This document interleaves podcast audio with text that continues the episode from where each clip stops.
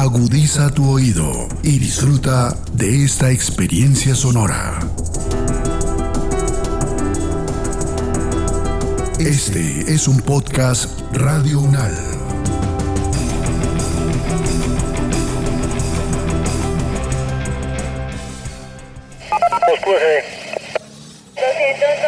de la calle 44 al 2125 del apartamento 101, calle 24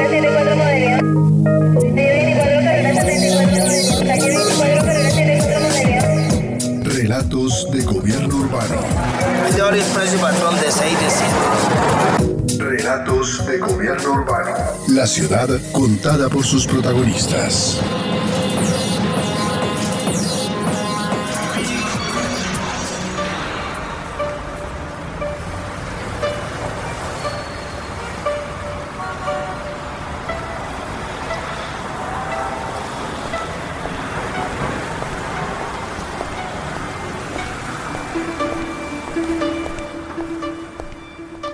Françoise Choe es una historiadora e historiadora del urbanismo y la arquitectura, docente de la Universidad de París y profesora visitante en otras universidades en Estados Unidos, Bélgica e Italia. Nace en Francia en 1925, estudia filosofía e historia del arte, es doctora de Estado de la Universidad de París, doctora honoris causa de las universidades de Bucarest y Génova y miembro de varias comisiones de defensa del patrimonio en Europa. Para el profesor José Salazar de la Facultad de Artes de la Universidad Nacional de Colombia, Choe representa un pilar importante para los estudios urbanos modernos y contemporáneos. François Choe es una figura fundamental en el urbanismo. Su comprensión e interpretación a, través de la historia es realmente fundamental para quienes trabajamos en el tema del urbanismo y quienes enseñamos urbanismo. Ella es una intelectual francesa, pues reconocida como historiadora de las teorías y formas urbanas y arquitectónicas, escritora y crítica de arte, profesora del Instituto Francés de Urbanismo de la Universidad de París, es uno de los dos grandes institutos que enseñan urbanismo en Francia, y profesora invitada en varias universidades del mundo, entre otras fue profesora en Cornell durante varios semestres sus libros han marcado una forma de entender el urbanismo que ha tenido una influencia determinante en la enseñanza del urbanismo y sobre todo en su práctica. Con el urbanismo, utopías y realidades, que es el primer libro que conocimos de ella por allá por 1965 y en el cual se dice que el arquitecto Rogelio Sarmona tuvo algún tipo de participación, se cambió la percepción del urbanismo a través de indagar las ideas que proporcionan sus bases, es decir, no es hablar solamente del urbanismo e interpretar sus problemas, sino interpretar la historia de las ideas que van formando una disciplina, una disciplina que la misma Shoe define como de carácter incierto, es decir, una disciplina que no es una ciencia, no es un arte, es una disciplina que tiene mucho de ir acumulando conocimiento a partir de la práctica misma. Esta disciplina está dirigida al ordenamiento de la ciudad. En principio es la ciudad maquinista porque es una disciplina que se plantea a comienzos del siglo XIX, es decir, donde las ideas principales sobre cómo espacializar un tipo de proyecto, un tipo de programa, cuando la sociedad industrial empezaba a tomar conciencia de sí misma y a preguntarse por sus realizaciones. Ha sido profesora en el Instituto de Urbanismo de Francia y el cual pues muchos tuvimos la oportunidad de oírla directamente y luego la pudimos oír aquí en Colombia. Vino hace unos años, unos cuantos años ya con mucha edad, porque François es nacida en el año 25. Dio una serie de conferencias aquí en la Universidad Nacional traída por la maestría de urbanismo. Hoy en día, ella es una de las intelectuales francesas más reconocidas en el campo de la historia y la teoría de las formas urbanas y arquitectónicas, y se le reconoce por sus visiones críticas de la arquitectura moderna y contemporánea. Ha formado a varias generaciones de urbanistas siendo docente universitaria, como lo resalta una de sus estudiantes, Ana María Rojas, profesora pensionada de la Universidad Nacional de Colombia. Recuerdo la primera clase de historia urbana en París al inicio de los años 80. Me impresionaron sus ojos azules de mirada segura y profunda. Su presencia era siempre elegante y la manera de presentar los temas impactaba por la solvencia en su manejo. Ella nos había entregado el programa de la materia completo y detallado. La lista bibliográfica que lo acompañaba era más extensa que el apartado con los temas que veríamos en el desarrollo del seminario. La exposición sucinta del tema de la clase contrastaba con sus largas y pormenorizadas explicaciones sobre autores, tendencias y críticas Había frecuentes referencias a su libro Urbanismo, Utopías y Realidades, que le servía para mostrarnos un amplio panorama de las teorías del urbanismo y sus visiones de futuro, en la cual resumía en su formulación de la filosofía de la ciudad. La reciente publicación de La regla y el modelo del 80, producto de su tesis doctoral, lo mencionaba al presentar sus pareceres sobre las teorías de la arquitectura y el urbanismo. Su interés por Alberti y el conocimiento profundo de su texto en la reedificatoria era sorprendente. Ella lo utilizaba como referencia indispensable. En ese mismo nivel de inteligente emoción, nos hablaba de Alois Riegel y su libro El culto moderno de los monumentos, del que ella había prologado la traducción del alemán al francés. Los monumentos y sus relaciones intrínsecas con el ámbito patrimonial eran tema central en sus clases sobre la ciudad, que para ese momento no eran contemporáneas. Una ciudad que ya se alejaba de sus consideraciones de la dogmática Locian y que inauguraban otras maneras de pensar la ciudad, luego conocidas como posmodernas, en donde concluían las propuestas de arquitectura de la ciudad del italiano Alto Rossi, las protestas de Jean Jacobs y los ecos de los escritos críticos de Christopher Alexander. Con sus observaciones aprendimos a distinguir los matices de los fenómenos contemporáneos de ciudad. Luego, al iniciar mi tesis del programa de posgrado en urbanismo, me sorprendió con su conocimiento sobre la situación colombiana. Quizás lo conocía desde su amistad con Rogelio Salmona en el contexto próximo a Pierre Francastel de la Sorbona. De hecho, nuestro último encuentro, años después de las clases y seminarios en París, fue en Bogotá visitando el edificio de posgrados de Ciencias Humanas y en esa ocasión también visitamos en compañía de un grupo de el terreno de ladera localizado al suroccidente de la sabana de Bogotá, donde Fernando Cortés ha recuperado un inmenso territorio. La visita a ese lugar y su propuesta de recuperación ambiental fue lo que más gratamente les aprendió en su viaje a Colombia. Así lo mencionó en su última conferencia. Con sus comentarios y observaciones, François nos dio nuevamente lecciones inolvidables.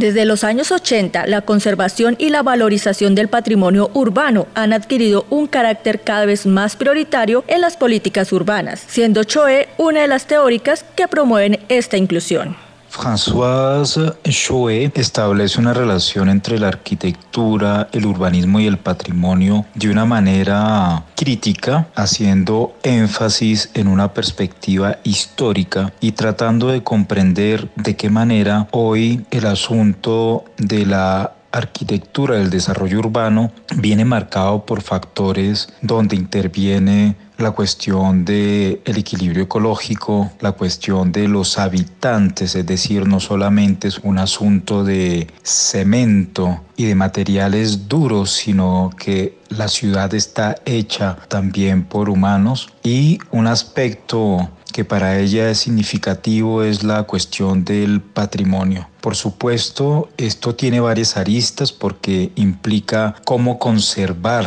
ciertos edificios patrimoniales, ciertas villas patrimoniales, ciertos monumentos que son patrimoniales, pero se hace últimamente una visión algo extraña entre lo que sería turismo y patrimonio. Ella, por supuesto, es bastante crítica de esta mirada, donde para conservar el patrimonio se hace una amalgama algo bizarra entre lo que sería la cuestión turística, que en exceso es predadora, y la visión patrimonial. En nuestro caso, el ejemplo de Cartagena sería un ejemplo perfecto para comprender las complejidades de patrimonio y al mismo tiempo turismo. El turismo preserva o permite conservar el patrimonio, pero al mismo tiempo elimina un habitante de vieja data de estas ciudades y se convierten como en una especie de parques a lo Walt Disney más o menos.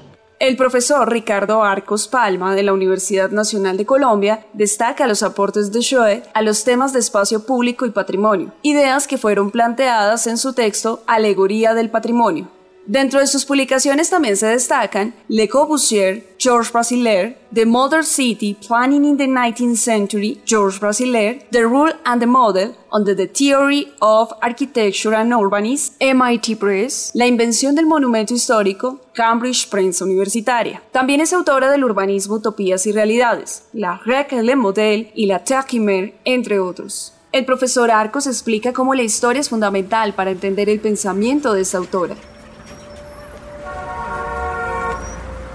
Hace un aporte sustancial al estudio de las formas urbanas y arquitecturales y al mismo tiempo a la historia misma de esas disciplinas. En ese sentido, es una filósofa que entiende que la ciudad solamente se convierte en un objeto de estudio si se analiza en perspectiva histórica, se analiza en este presente convulso y de una otra manera da elementos eh, sustanciales para pensar la ciudad del futuro, donde debe existir indudablemente un equilibrio entre naturaleza y construcción urbana. Se ha convertido en una de las defensoras acérrimas del barón Hosman en una perspectiva de izquierda, siendo ella también de formación de izquierda, el Hausmann se vio con malos ojos, insistiendo que el desarrollo urbano que se le adeuda fue una cuestión ideológica y política para sofocar las insurrecciones de la Comuna de París. Pero han dejado de lado, según François Choé,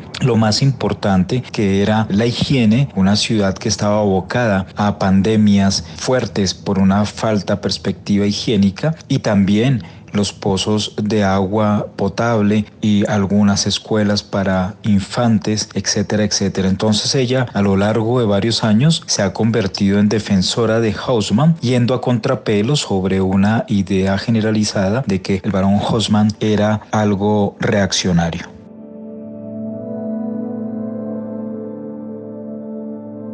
Entre las distinciones que ha recibido se encuentra el Gran Premio Nacional del Libro de Arquitectura en 1981, el Gran Premio Nacional de Patrimonio 1995 y el Premio al Libro de Arquitectura de la Academia de Arquitectura de Francia en 2007. El profesor Salazar recuerda cuáles fueron las razones para recibir estos reconocimientos. Este es un premio que da Francia, el Gran Premio Nacional del Libro de Arquitectura, o Grand Prix National du Livre d'Architecture, que es, digamos, un premio importante porque en Francia, pues, digamos, todas las instituciones tienen un peso enorme y todo está muy formalizado. Que recibió en el año 2006 por un libro que es el libro de la antropología del espacio. Es un libro, digamos, ya posterior a sus grandes planteamientos, a lo que hizo, digamos, en el urbanismo de realidades o lo que hizo después en la regla y el modelo, que es, una, que es su tesis de doctorado en Francia, un doctorado de Estado en Francia, como se llama. Y es un libro, digamos, ya muy muy, muy, ambicioso que trata de plantearse todo el problema de la espacialidad en el mundo y cómo la sociedad occidental ha definido una cierta espacialidad y trabaja mucho desde el siglo XV hasta el siglo presente y reemplaza un poco esas teorías que tenía del urbanismo progresista, el urbanismo culturalista, el no urbanismo sin modelo, por aquello del, del modelo, digamos, el modelo como el elemento fundamental que va a tratar y el otro elemento, digamos, que está como contrapuesto al modelo que es el tratado. Entonces, tratado y modelo configuran como las bases sobre las cuales se construye cierto discurso del urbanismo que es el que va a primar durante todo el siglo XX. Entonces, en la antropología del espacio lo que hay es una recopilación de textos, de los muchísimos textos que hizo la señora Choe en diferentes revistas sobre temas eh, específicos de la arquitectura. En general son textos relativamente cortos, no son textos infinitos, son textos de 8, 10, 20 páginas y que ella recopila acá y que es un texto, digamos, que la, la Academia Francesa, digamos, quien entrega el premio, el Gran Premio Nacional del Libro de Arquitectura, pues lo definió como una antropología de artículos innovadores y fundamentales sobre las figuras múltiples de la espacialización y su historia decir, esto es básicamente mostrar la pepa del trabajo sobre lo cual trabaja la SHOE, que es la búsqueda de entender y hacer entender a la sociedad occidental las modalidades según las cuales las sociedades humanas construyen y viven su entorno espacial. Es decir, dicho de otra manera, las prácticas del ordenamiento del espacio, aquí llamamos el ordenamiento territorial, llamamos en Colombia, entendidas como dimensión antropológica fundamental, siempre oculta en beneficio de la economía y de la técnica por los analistas de la mundialización. O sea, creo que ahí, ahí está explicado fundamentalmente que su gran trabajo es sobre el tema del espacio cómo las sociedades prefiguran una forma de vivir en el espacio, de habitar el espacio, y esa forma de habitar el espacio es tan importante como las formas económicas o sociales de habitar.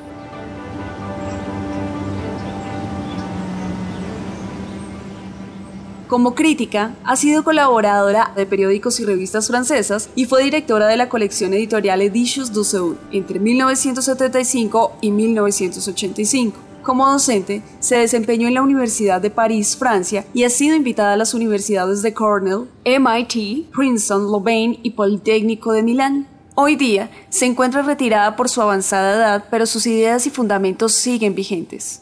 La vigencia de las ideas de François Chauvet hay que entenderla desde el mundo complejo y contradictorio que nos ha tocado vivir, especialmente durante las décadas transcurridas en el tercer milenio. La lección que nos dejó François en su visita a Bogotá está relacionada con el valor de la autocrítica permanente, siempre reflexionando sobre los cambios que suceden en la contemporaneidad. Me refiero a que las lecciones aprendidas por nosotros en París fueron contundentes, fueron formas específicas de entender la ciudad y su historia, cargadas de reflexiones sobre la significación de los monumentos y el patrimonio. Nosotros, sus alumnos, regresamos a Colombia cargando sus libros, cuidando nuestros cuadernos con apuntes de lo que ella nos enseñaba en clase. Luego, al ser profesores de arquitectura y urbanismo, enfatizábamos a nuestros alumnos el valor de sus ideas y propuestas. Esa condición generó la reiteración de sus textos e ideas. Al internarnos de su visita a Bogotá, supimos que ella enfatizaría sus posturas sobre la teoría urbana de los años 80. Ella hablaría de la complejidad de la ciudad y de sus valores patrimoniales, pero no. En su primera charla, inició afirmando que el concepto ciudad había sido superado, que los lugares donde hoy habitamos no pueden ser entendidos desde sus centralidades y sus límites normativos. Se refirió al Ministerio de Cultura, que ella había impulsado inicialmente, considerándolo inoperante. Nos habló de nuevas maneras de entender los territorios construidos. También manifestó su desacuerdo con las definiciones de patrimonio que había redactado hace 40 años. La lección que sacamos es, la autocrítica es la acción fundamental del pensamiento. No podemos permanecer con conceptos que se fosilizan con el paso del tiempo. Debemos tener el carácter y la intuición suficiente para entender que la vitalidad de los hechos urbanos tiene vigencias cortas. Debemos desarrollar la capacidad de enfrentar autocríticamente aquello que hemos pensado para ir ajustándolo a las exigencias del mundo y su contemporaneidad. Sus lecciones, ahora que estamos saliendo bajo el ancho umbral de la pandemia, tienen la capacidad de ser aplicadas a los fenómenos que hoy nos afectan. Lo valioso del pensamiento de Shaw se condensa en la urgente necesidad de la permanente autocrítica frente a las reflexiones sobre las ciudades y los territorios. Thanks. Aportes como la inclusión de elementos patrimoniales dentro del urbanismo, su conservación y la creación de políticas públicas para reivindicarlo son fundamentales para entender y reconfigurar el mundo urbano contemporáneo. François Choé ha sido uno de los puntos de reflexión teórica que ha permitido tener conciencia de ello. Este podcast contó con la dirección de Diego Peña, profesor de la Universidad Nacional de Colombia, la producción periodística de Milton Medina y Claudio Sánchez, la locución de Diana Hernández y Claudia Sánchez y la producción sonora de Edgar Huasca.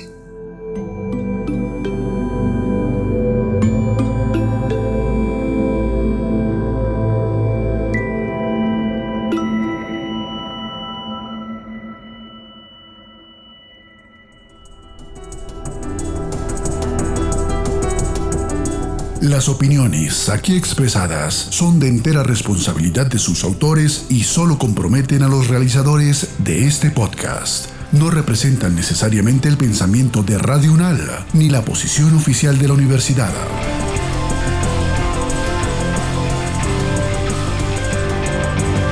Este y otros podcasts en nuestro sitio web podcastradio.unal.edu.co.